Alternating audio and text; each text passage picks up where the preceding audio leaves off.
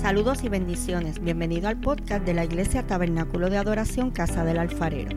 Soy la pastora Keili Otero y espero que puedas ser bendecido en este nuevo episodio con esta poderosa palabra de parte de Dios. Si es así, recuerda compartirla con un amigo. Dios te bendiga.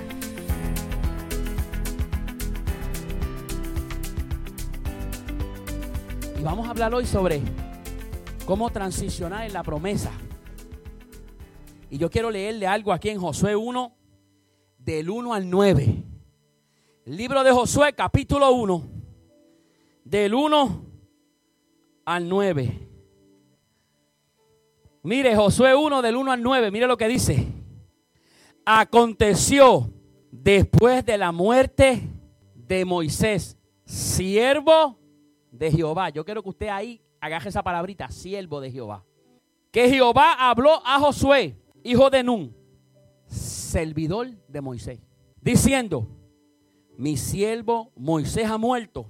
Ahora pues, levántate y pasa este Jordán, tú y todo este pueblo, a la tierra que yo les doy a los hijos de Israel.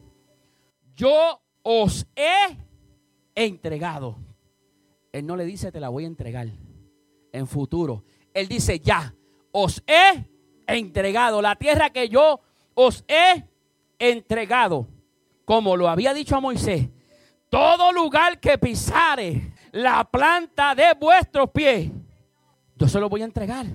Desde el desierto y el Líbano hasta el gran río Éufrates, toda la tierra de los Eteos hasta el gran mar donde se pone el sol, será vuestro territorio. ¿A quién él le está hablando ahí? Él le está hablando a Josué. Una promesa que le había dado a quién? A Moisés. Vamos, que ya mismo vamos para allá. Nadie te podrá hacer frente todos los días de tu vida. ¿Cuántos días? Todos los días de tu vida. Como estuve con Moisés, estaré contigo. No te dejaré ni te desampararé. Súbelo. Esfuérzate y sé valiente. Oye, porque tú repartirás a este pueblo por heredad la tierra de la cual juré a sus padres que le daría Solamente esfuérzate y sé muy valiente para cuidar de hacer conforme a toda la ley que mi siervo Moisés te mandó. No te apartes de ella ni a diestra ni a siniestra para que seas prosperado en todas las cosas que emprendas.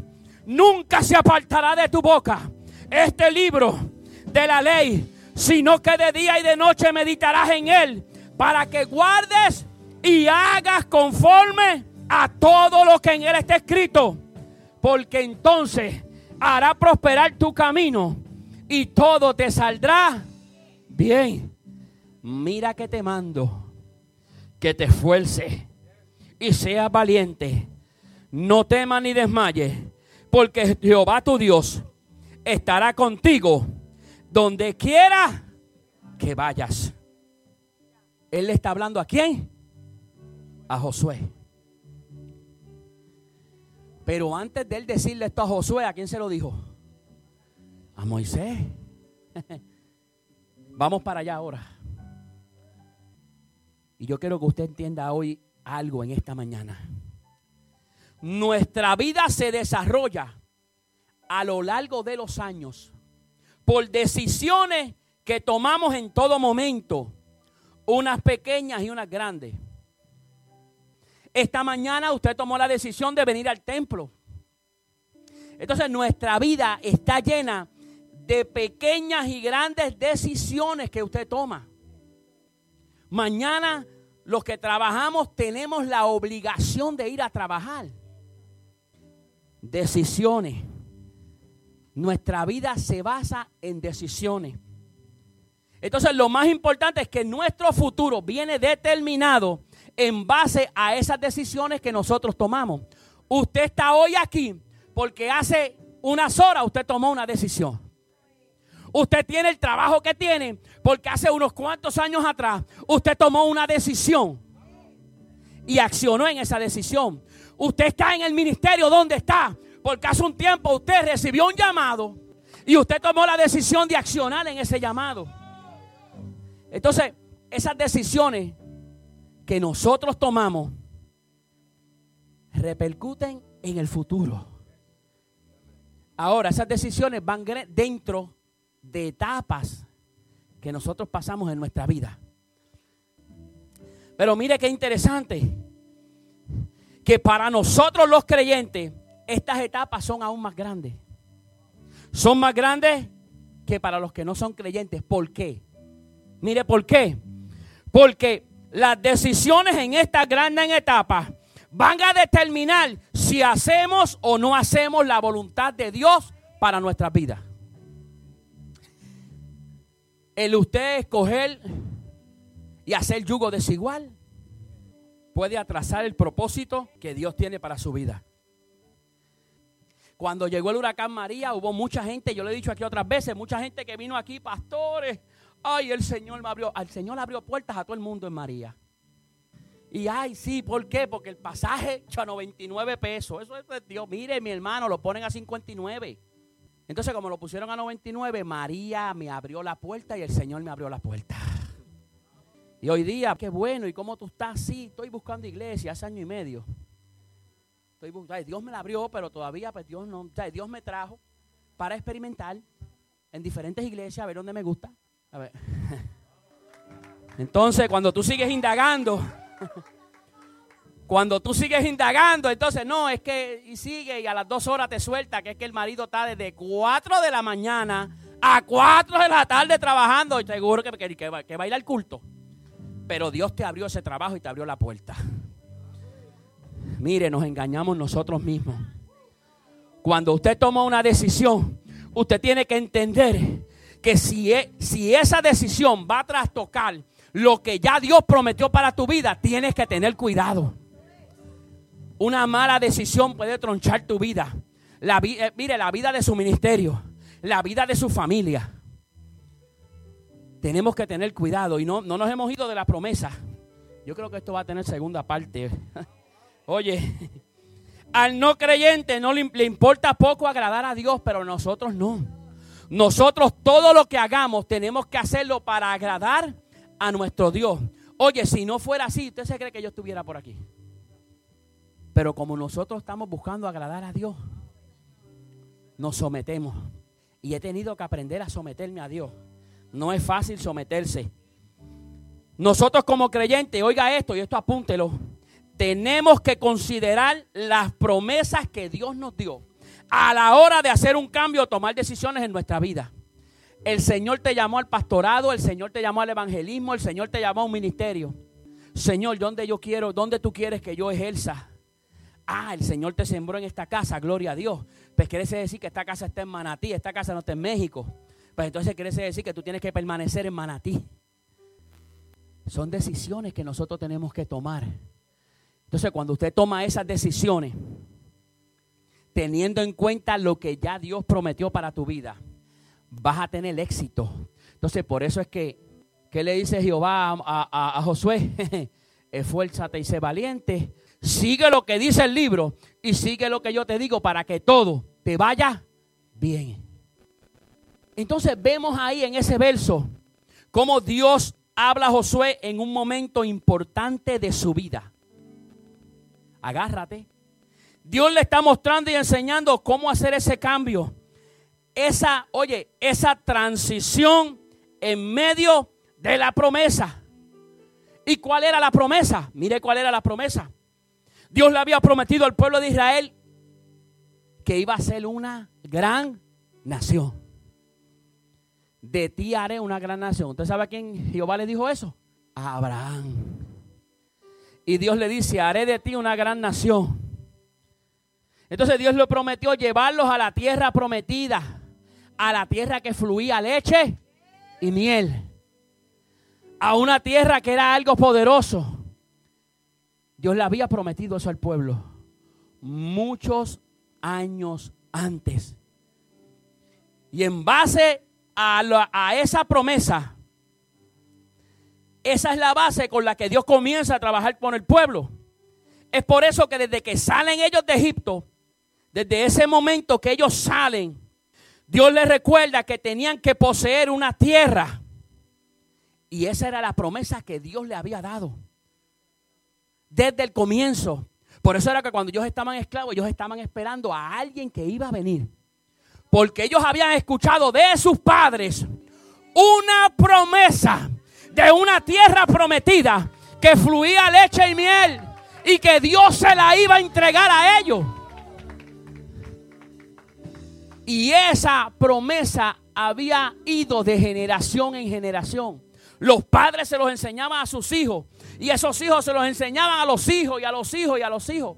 Y esa promesa había permanecido viva, aunque aquella gente que la recibió había muerto. Y en este proceso de conquistar la tierra prometida hay una etapa importante. Y es cuando Moisés termina su mandato. Entonces Josué coge el mando. El hombre que cuando bajó acá al pueblo el rostro le resplandecía.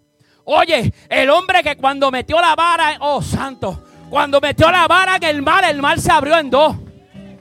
El hombre que le dijo a Dios, tenemos hambre y Dios envió maná del cielo.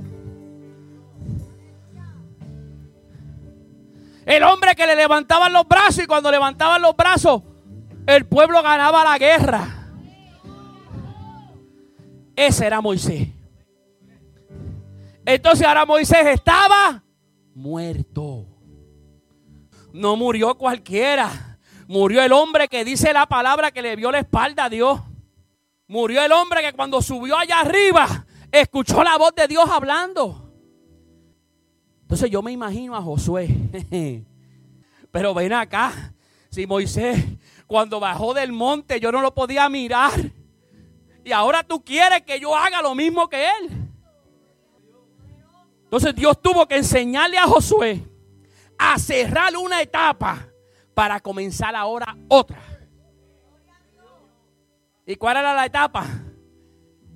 Que ya el gran hombre de Dios había muerto. Entonces ahora le tocaba a Josué. Oye, ¿tú sabes lo importante de esto? Es que el hombre de Dios murió. El hombre que abrió el mar rojo murió. El hombre que libertó al pueblo murió. El hombre que se enfrentó al faraón murió. Pero la promesa uh, no murió con Moisés. Oye, la promesa permanecía viva. La promesa permanecía viva porque Dios cumple sus promesas. En este nuevo año, nosotros tenemos que cerrar etapas esta iglesia. Tiene que cerrar el año pasado. Oye, ya María pasó. Nosotros tenemos que cerrar etapas y comenzar a trabajar con las nuevas etapas de este año. La promesa que se dio hace 10 años todavía está en pie. Pero tenemos que aprender a cerrar lo que pasó. Oye, para comenzar con lo nuevo. Si hay algo que mantiene al creyente en pie, son las promesas que Dios nos da. Es la, la certeza, oye, es la certeza de aquello que no vemos. Pero sabemos que viene y sabemos que está ahí. Las etapas cambian, los desafíos cambian, los tiempos cambian, pero su promesa nunca cambia. La promesa permanece. Es por eso que siempre tenemos que recordar la promesa. Es por eso que cuando el pueblo se iba de lado, Moisés tenía que venir y enderezarlo otra vez. Tranquilo, porque Dios dio una promesa. Tranquilo, porque Dios dio una promesa. Entonces, cuando llegan esos momentos que quizás nosotros, quizás no todos pasamos. A veces tenemos que poner la emergencia, estacionarnos en el paseo y nosotros mismos analizar, no, esto me está sucediendo, algo está pasando, pero la promesa que Dios dio se va a cumplir. Y muchas veces lo único que nos va a quedar a nosotros es la promesa que Dios dio. Vas a ir a las naciones, acciona en eso. Te voy a dar un negocio, Acción en eso. El Señor ha dado una palabra para esta iglesia, para todos ustedes. Para los que son del tabernáculo de adoración Casa del Alfarero. ¿Usted sabe qué? No hemos desmayado en la promesa. Si Dios ya estableció esa promesa, entonces nosotros tenemos que accionar en eso. No olvide la promesa. Y yo sé que a cada uno de ustedes individualmente Dios le dio promesa. Pero como iglesia nos dio promesa también. Y tenemos que accionar en eso. ¿Qué tenemos que hacer para vivir en las promesas de Dios y pasar a otras? Tenemos que enterrar lo viejo. Tenemos que enterrar lo que pasó y dar paso a lo que Dios estableció para ese momento. En Josué 1 nos dice, Jehová habló a Josué y le dijo, mi siervo Moisés ha muerto. Con la muerte de Moisés se cerró la etapa de Moisés. Ahora venía otra nueva etapa. Yo estoy seguro que Josué lloró. Yo estoy seguro que Josué entró en catarsis. Pudo haber pasado por la mente de Josué pensamientos sobre la promesa que Jehová había dado al pueblo y que todavía no se había cumplido. Posiblemente él dijo, pero Señor, es que tú dijiste de una gran tierra. Señor, pero es que tú le prometiste esto, pero ¿cómo se va a morir Moisés? No, papá, es que ahora la transición viene. Él está diciendo a Josué, Josué, ahora eres tú. Posiblemente, esto yo lo estoy diciendo posiblemente, pudo haber pasado por la mente de Josué pensamientos de incapacidad para guiar al pueblo. Porque es que él conocía al pueblo. Él sabía que este pueblo no era fácil. Y posiblemente él dijo, espérate, no se me va a hacer fácil. Esto está poderoso. A lo mejor él tuvo duda en cuanto si sobre de él se iba a manifestar el poder y la autoridad que tenía Moisés. Porque él había visto a Moisés hacer grandes milagros. Josué pudo haber pensado muchas cosas, pero ya Dios tenía algo establecido con él. Entonces eso que Dios tenía establecido para el pueblo no dependía de Moisés. Y como no dependía de Moisés, se tenía que cumplir la promesa. Por eso es que la promesa en esta casa no depende de los pastores. Por eso es que posiblemente usted nunca escuchó la promesa cuando se dio, pero usted va a ser parte de la promesa. Porque la promesa para esta casa ya fue establecida. ¿Cuándo es? Estamos viviendo parte de la promesa, pero la promesa se tiene que cumplir. En este momento en el que Dios le habla a Josué y le dice, mira, mi siervo Moisés murió, ahora levántate, esfuérzate y sé valiente. Usted sabe lo que hay ahí. Ahí hay una transición de promesa. Antes era Moisés, ahora es Josué. Ya el pueblo no era responsabilidad de Moisés, Ahora el pueblo era responsabilidad de quién? De Josué. Josué tenía que enterrar a Moisés y comenzar a caminar en fe, como mirando al invisible. Dios le dio tarea difícil. Pero ahora, ahora Josué tenía que accionar en eso y creer la palabra. Por eso fue que dice la palabra que Jehová Dios habló a Josué. Ahí no dice que mandó al profeta, dice que habló. El año pasado habían unos líderes este año posiblemente hay otro. Este año hay gente nueva. Muchos se alinearán a la, visión de la casa. Pero esa promesa que Dios estableció para la iglesia, ¿usted sabe qué? Va a pasar a los nuevos. Y usted la va a coger como si lo hubiese recibido el primer día. Hazte parte de la promesa. Porque esa promesa es para ti también. Si usted no está en liderato en la iglesia, no se apure. Usted es parte de la iglesia. La promesa es para ti también. ¿Y los jóvenes? ¿Dónde están los jóvenes aquí? ¿Usted sabe lo que pasa a los jóvenes? Que yo tengo ya 42 años. Cuando yo me retire de aquí y entonces ya no esté pastoreando y ya no esté tocando la guitarra, va a haber una generación que va a estar ahí. Una generación que yo voy a estar sentadito ahí mirando. ¿Usted sabe qué, jóvenes? Usted tiene que hacerse parte de esta promesa. Porque esta generación se está poniendo vieja. Y tú eres el que vas a agarrar la promesa y vas a caminar con ella. Y esto no es cuento de camino. Agarra la promesa. Tienes que tener sentido de responsabilidad. Tienes que tener sentido de pertenencia. Porque hoy tú tienes 15, 16 años. Pero oye, dentro de muy poco tiempo, tú vas a estar aquí ministrando. Tú vas a estar impartiendo. Tú vas a estar poniendo manos. Yo te digo una cosa, joven levántate y hazte parte de la promesa. Hazte parte de la promesa, porque tú eres parte de esta casa.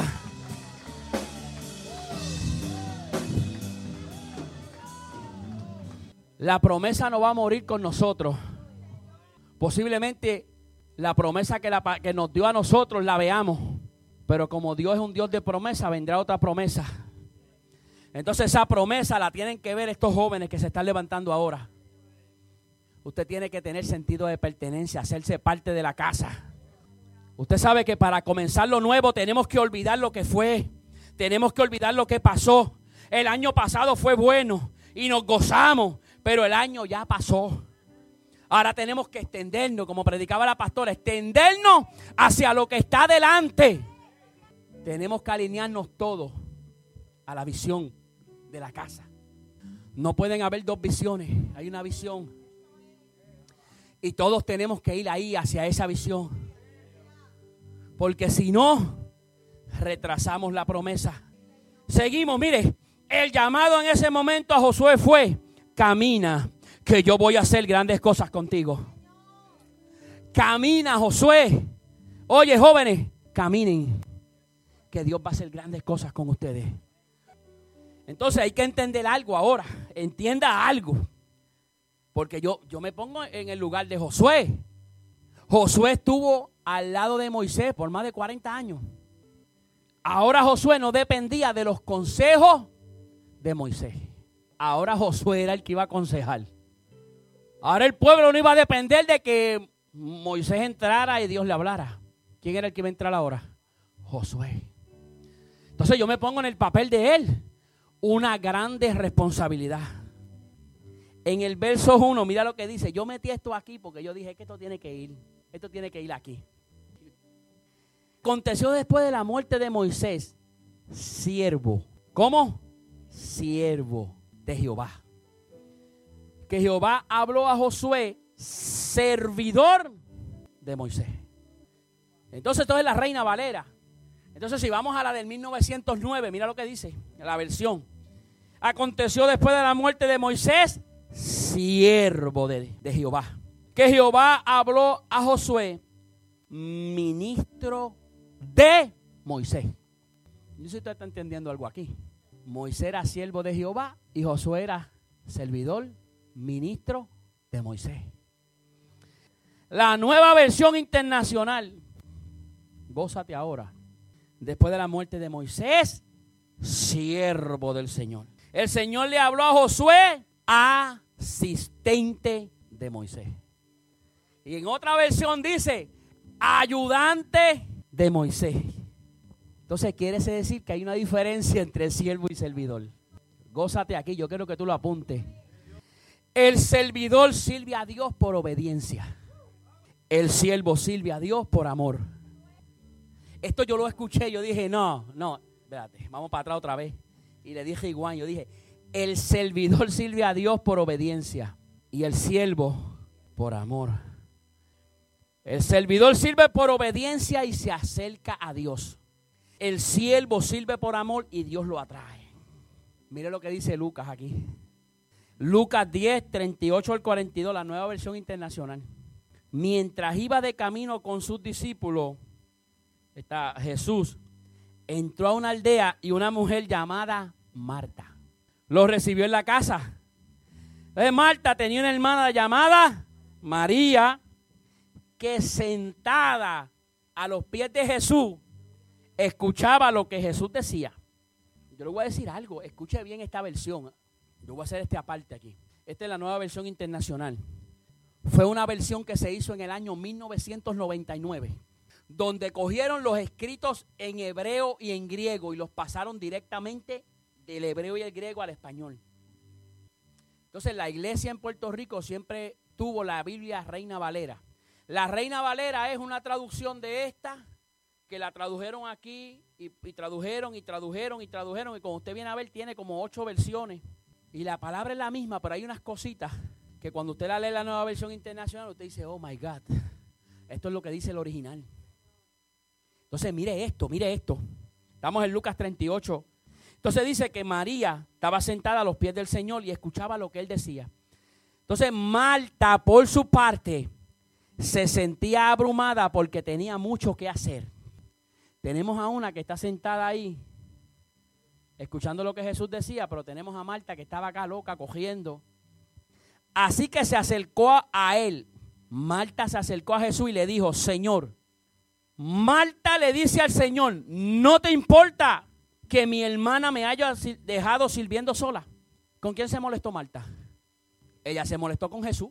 Porque él le dice, oye, no te importa que Marta está allá al ladito tuyo y yo estoy acá haciendo la la bichuela. Ella se molestó con Jesús. Agárrate de la silla ahora.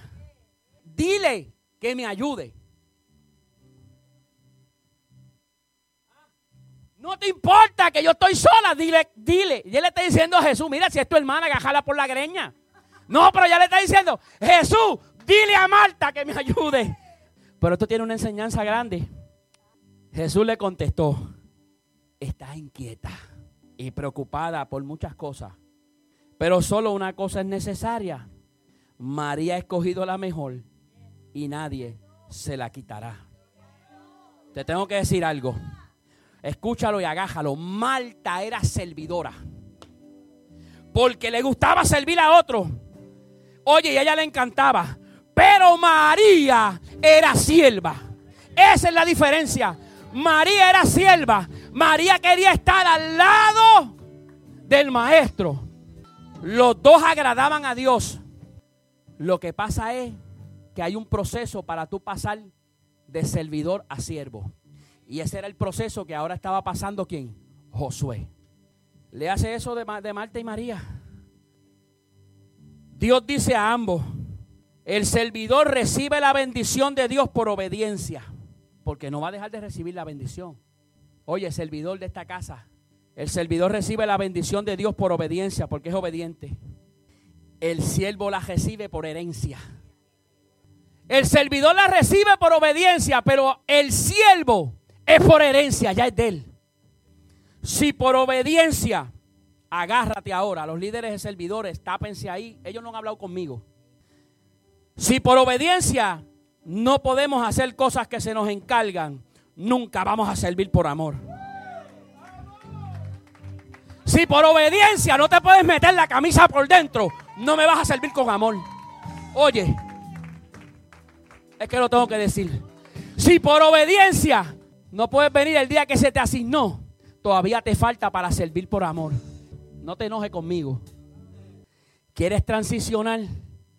a ser siervo, comienza a trabajar por amor y a hacer lo que se te encarga. Que me tocaron los baños, lo hacemos con amor. Que me tocó hoy hacer esto, lo hacemos por amor. Y usted sabe qué? Mira lo que hizo la sierva al Señor. Le reclamó al Señor. Adiós, pastora, pero usted no ve que yo estoy mapeando y usted pasó por ahí otra vez. El siervo dice, pastora, pase, no te apures. Cuando tú te vayas, yo vuelvo y bajo. Esa es la diferencia entre un siervo y un servidor. Entonces tenemos a Josué en medio de esa transición.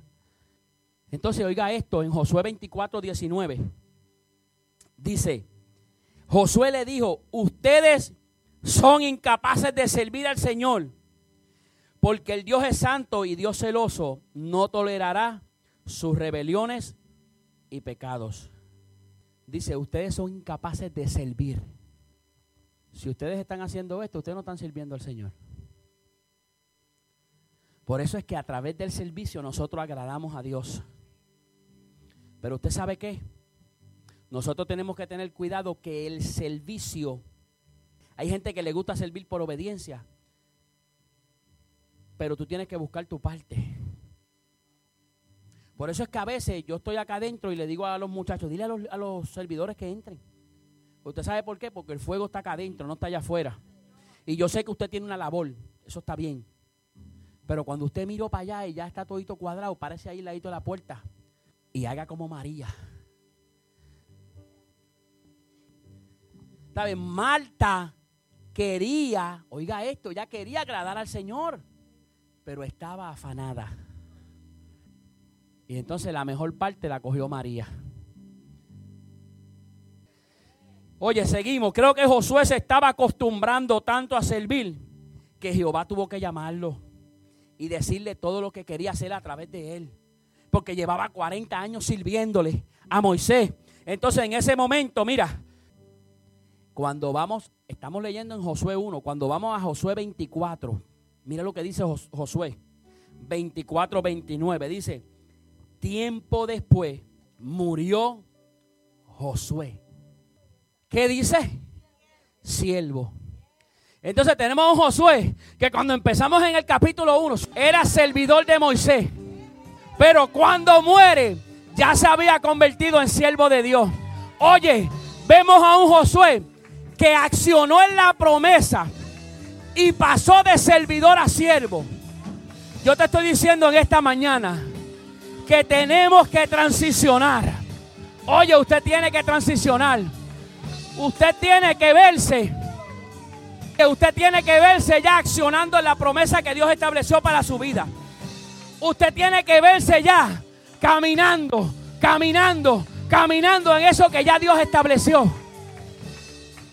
Y eso fue lo que hizo Josué. Él agarró la promesa y dijo que qué. Esfuérzate y sé valiente, no temas porque yo estaré contigo. Oye, Josué creyó esa palabra. Y desde el momento, oye, que Dios le encomendó la tarea, Josué se convirtió en siervo. Ya no era el ayudante, ahora era el siervo. Ya no es el pueblo de Moisés, ahora era el pueblo que iba a guiar Josué. Ya no era Moisés el que iba a conquistar. Ahora era Josué el que iba a conquistar. Posiblemente usted, tú llegaste aquí hace tres meses. ¿Sabes qué? Tú vas a conquistar. Porque es que la promesa es para la iglesia. Entonces, ¿qué pasa? Josué, ahora hay una transición de promesa. Y él heredó esa promesa ahora. Ahora no era Moisés el que iba a guerrear. Ahora era Josué. Josué tenía que olvidar y olvidó, el pasado. Y comenzó a mirar hacia el futuro. La problemática en muchos lugares, óyete esto y agárrate es que todavía están viviendo hace 20 años atrás. Usted no ha hablado con gente que dice, yo me acuerdo de las vigilias de 6 a 6. ¿Cuántos han escuchado eso? Yo se la bateo, yo le digo, pues hazla. Yo me acuerdo de aquellas vigilias de 6 a 6, que nadie se movía y después que hablo digo, pues varón, hazla, ¿qué pasó? No, lo que pasa es que a las 10 yo me tomo una ambien y ya estoy dormido. Ah. Vamos, vamos a hacer la vigilia. Aquí estuvimos el 15 de diciembre, ¿cuándo fue? El 14 de diciembre, aquí estuvimos desde las 8 y los que llegaron antes, estuvimos como hasta las 7, 8 de la mañana aquí.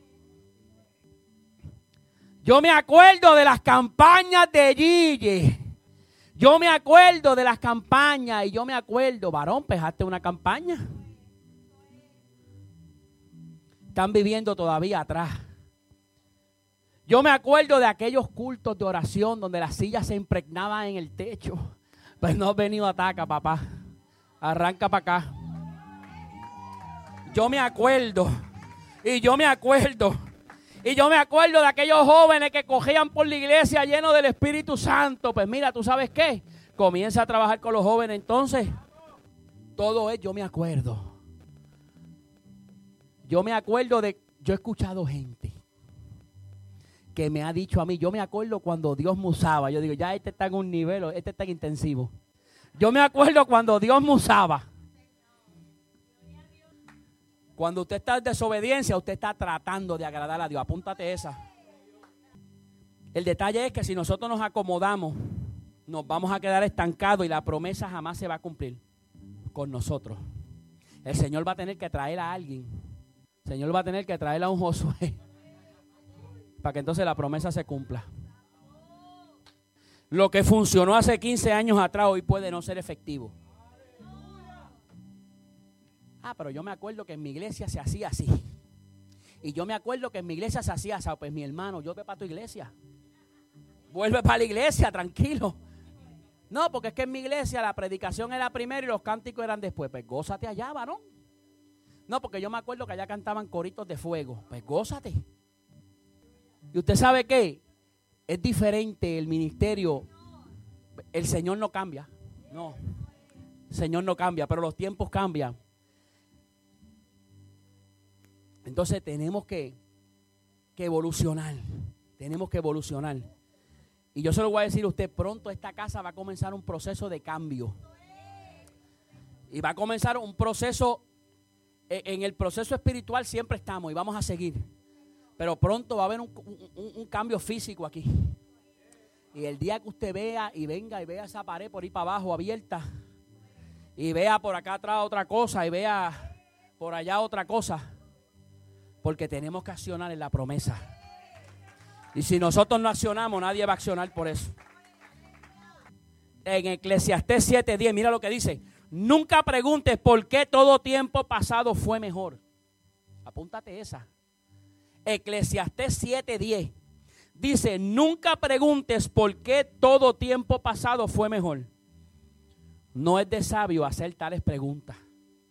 Olvídate si lo pasado fue mejor. Tenemos que vivir siempre con expectativas de lo que Dios va a hacer. Ya hablamos de que para pasar a nuevas promesas tenemos que dejar lo pasado. Del pasado aprendemos, pero tenemos que dirigirnos a lo próximo.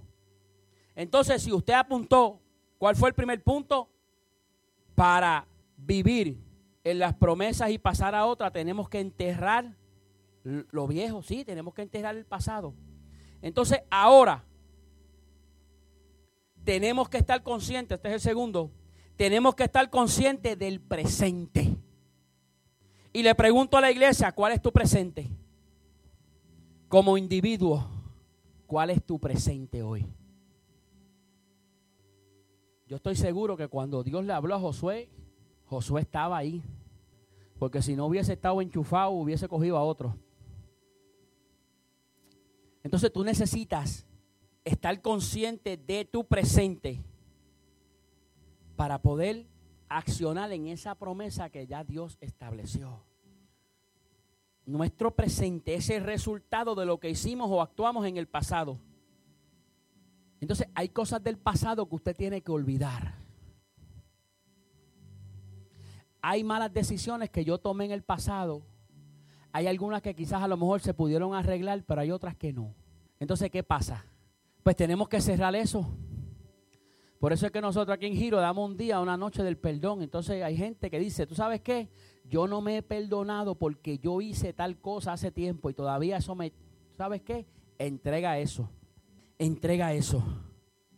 Porque tenemos que dar paso a lo próximo. Muchas veces no podemos entrar a nuevas etapas porque estamos aferrados al pasado. Si Josué se hubiese quedado llorando a Moisés, no iba a pasar de servidor a siervo.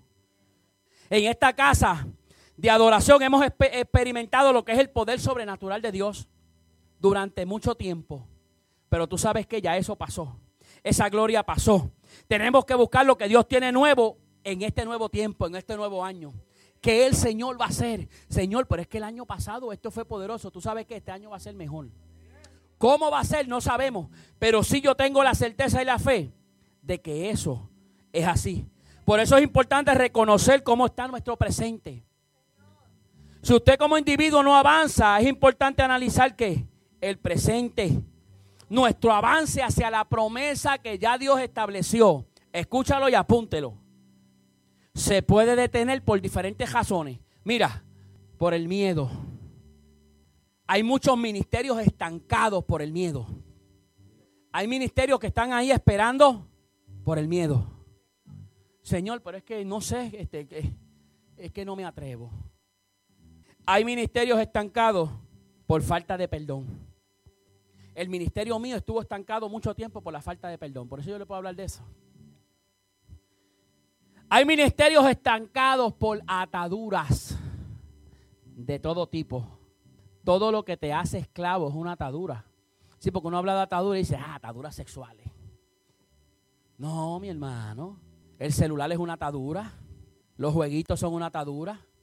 Y cuando hablamos de jueguitos, no crea que de muchachos. Yo conozco ya viejitos de 40 años que se pegan a los juegos y están ahí todo el día jugando.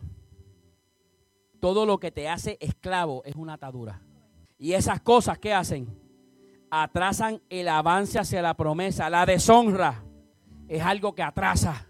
La soberbia, cuando nos valoramos por encima de los demás. Cuando somos altivos, altaneros, arrogantes, vanidosos.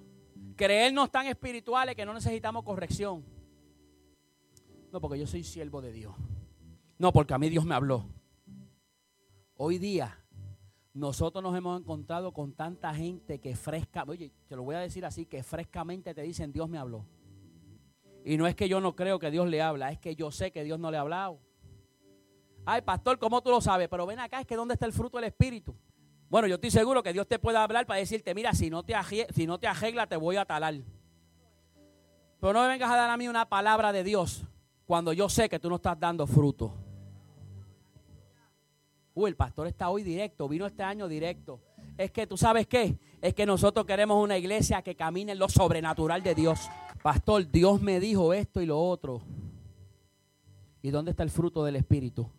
¿Dónde está el gozo, la mansedumbre, la paz, la templanza? No, no, porque es que yo soy manso, pero hasta ahí llegamos. No. Mi hermano, el fruto del Espíritu es uno. Si te falta uno nada más, el fruto es uno. Los dones es otra cosa. Eso hablamos otro día. A todo esto que hemos enumerado, el miedo, oye, la atadura, la falta de perdón, la deshonra, no me le eches tieja. ¿Tú sabes por qué lo que pasa cuando tú le echas tieja a eso? Que 10 años después tú vas a hacer una zapata gozoso y ¿qué te vas a encontrar? Adiós, pero ¿y quién entejó eso ahí? Tú mismo lo entejaste.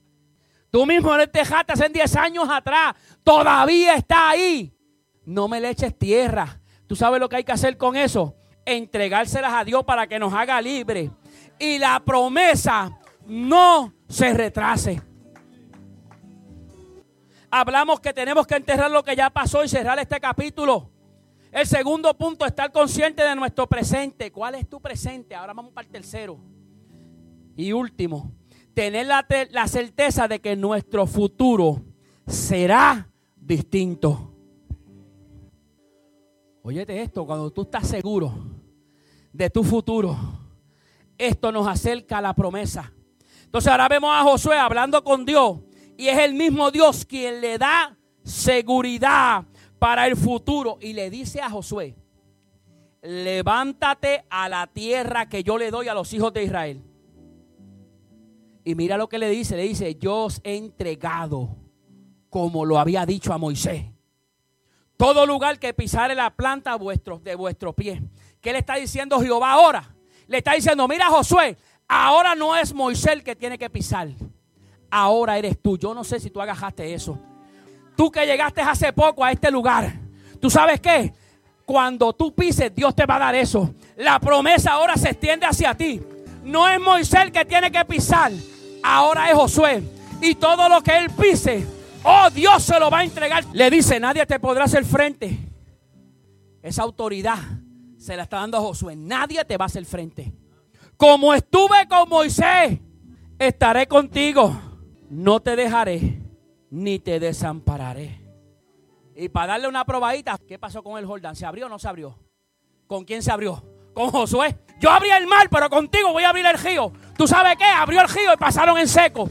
Oh, le estaba diciendo, mira, ese poder, esa autoridad que tenía Moisés, hoy te la delego. Jehová le está asegurando un futuro poderoso a Josué le está dando la garantía de que si le obedece, todo le irá bien.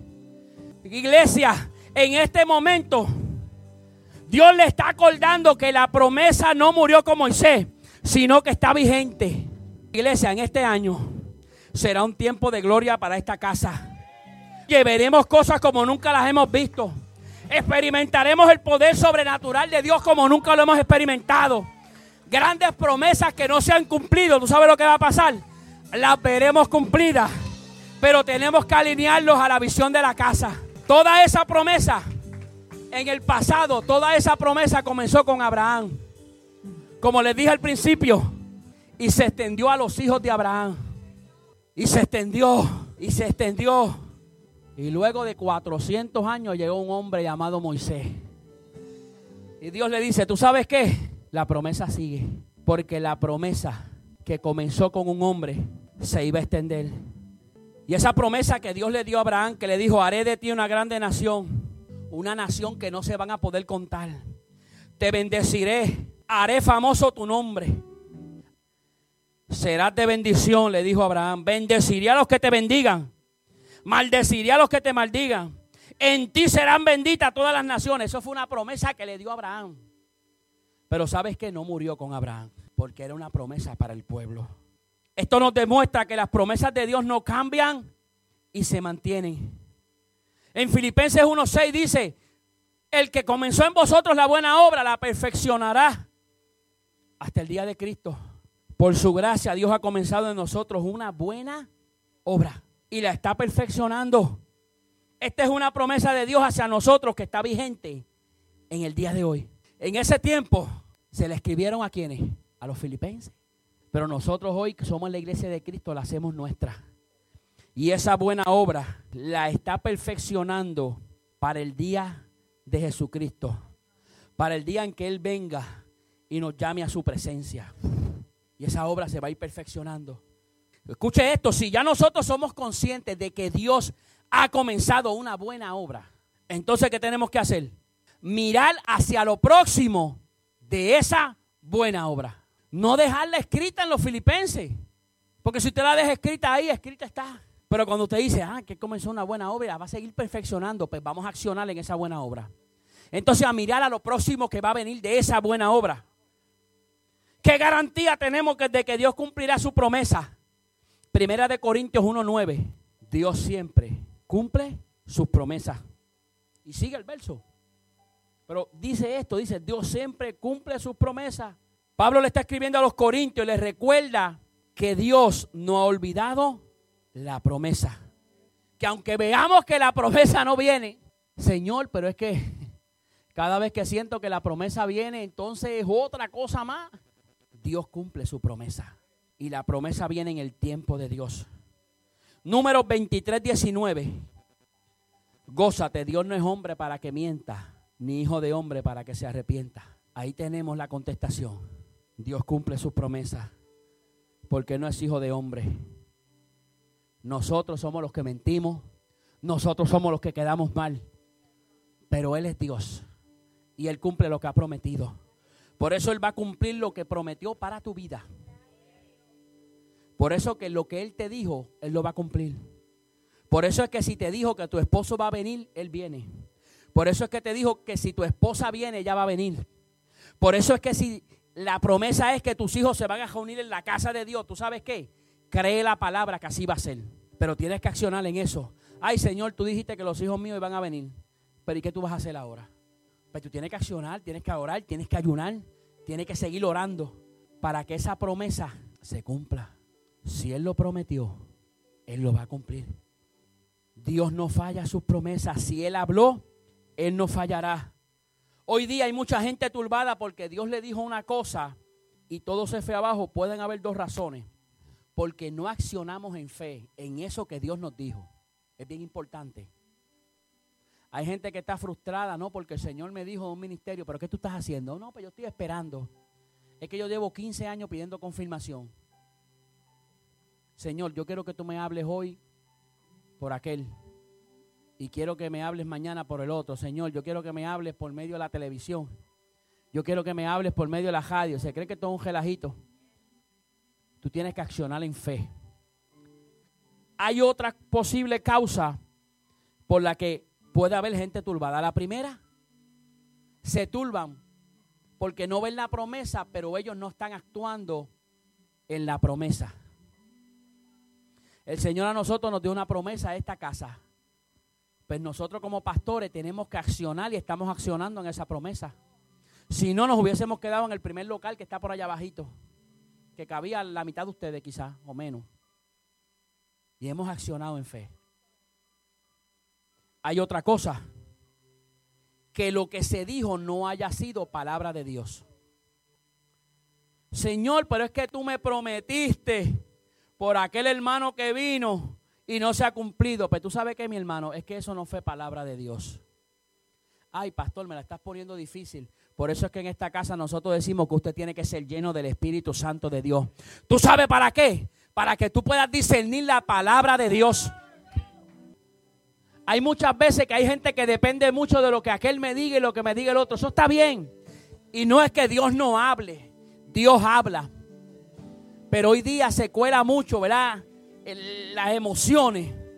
Y la única forma de usted poder discernir si es Dios o no el que me habló, es que usted sea lleno del Espíritu Santo de Dios. Entonces, cuando usted es lleno del Espíritu Santo de Dios, usted puede discernir la palabra que se le dio. Y eso ocurre mucho. Usted sabe qué, no es pecado, no es pecado que usted diga, Señor, esta palabra me la dieron hoy. Yo voy a orar porque yo quiero confirmar esto. No es pecado que usted lo haga. Ahora te voy a decir algo, no te vayas a murmurar porque ahí estás pecando. No te vayas a murmurar porque el pastor me dijo algo y yo creo que eso no es de Dios. No te vayas a murmurar ni, ni, ni por otra persona tampoco. Porque entonces vamos a caer en el jueguito del diablo, porque eso es lo que quiere el diablo. Ya no somos los mismos de ayer, iglesia. Tenemos que adoptar una posición de avance. La promesa está vigente y no podemos retroceder. ¿Usted sabe lo que pasó con Josué? Cruzó el río y la tierra que Dios le había prometido, él la conquistó. Y Dios le dio la victoria. Y esa promesa fue cumplida. Es momento, iglesia, de caminar como mirando al invisible. Aunque nuestros ojos vean lo contrario, yo seré fiel en creer su palabra. Iglesia, la promesa fue dada a ti como individuo. Comienza a accionar en esa promesa. Pero también fue dada a ti como miembro de esta casa. Hoy se termina esos primeros 21 días de ayuno que hacemos. Y yo te quiero decir, hazte parte de la promesa. Esto es una casa de restauración. Esta es casa de refugio para mucha gente hazte parte de la visión de la casa. Si tú quieres pertenecer a un ministerio, acércate. Nosotros queremos que todo el mundo se sienta aparte en este lugar. Nosotros queremos que todo el mundo que llegue aquí haga algo, se sienta comprometido. ¿Y usted sabe cuál es el primer ministerio? El de servidores. Porque es que si no, al que no le gusta servir, no, no puede pasar al próximo. Entonces usted comienza como servidor por obediencia. no, porque es que espérate, eh, pastor, ¿cómo yo voy a servir? Si yo era en la iglesia que yo iba, yo era querubín allá. No, porque es que en la iglesia que yo iba, yo era el ayudante del pastor. Eso está bien. Tú escalaste eso allá, gloria a Dios. Pero aquí hay que empezar de cero. ¿Sabes qué? Nosotros tenemos en esta iglesia pastores que están en el ministerio de servidores y les gusta servir. El hecho de que hayan sido pastores, ellos no dijeron, no, no, no, ¿cómo va a ser que yo era pastor? No, no. ¿Tú sabes qué? Se han convertido en siervos. Hazte parte de la promesa de la casa. ¿Tú sabes por qué?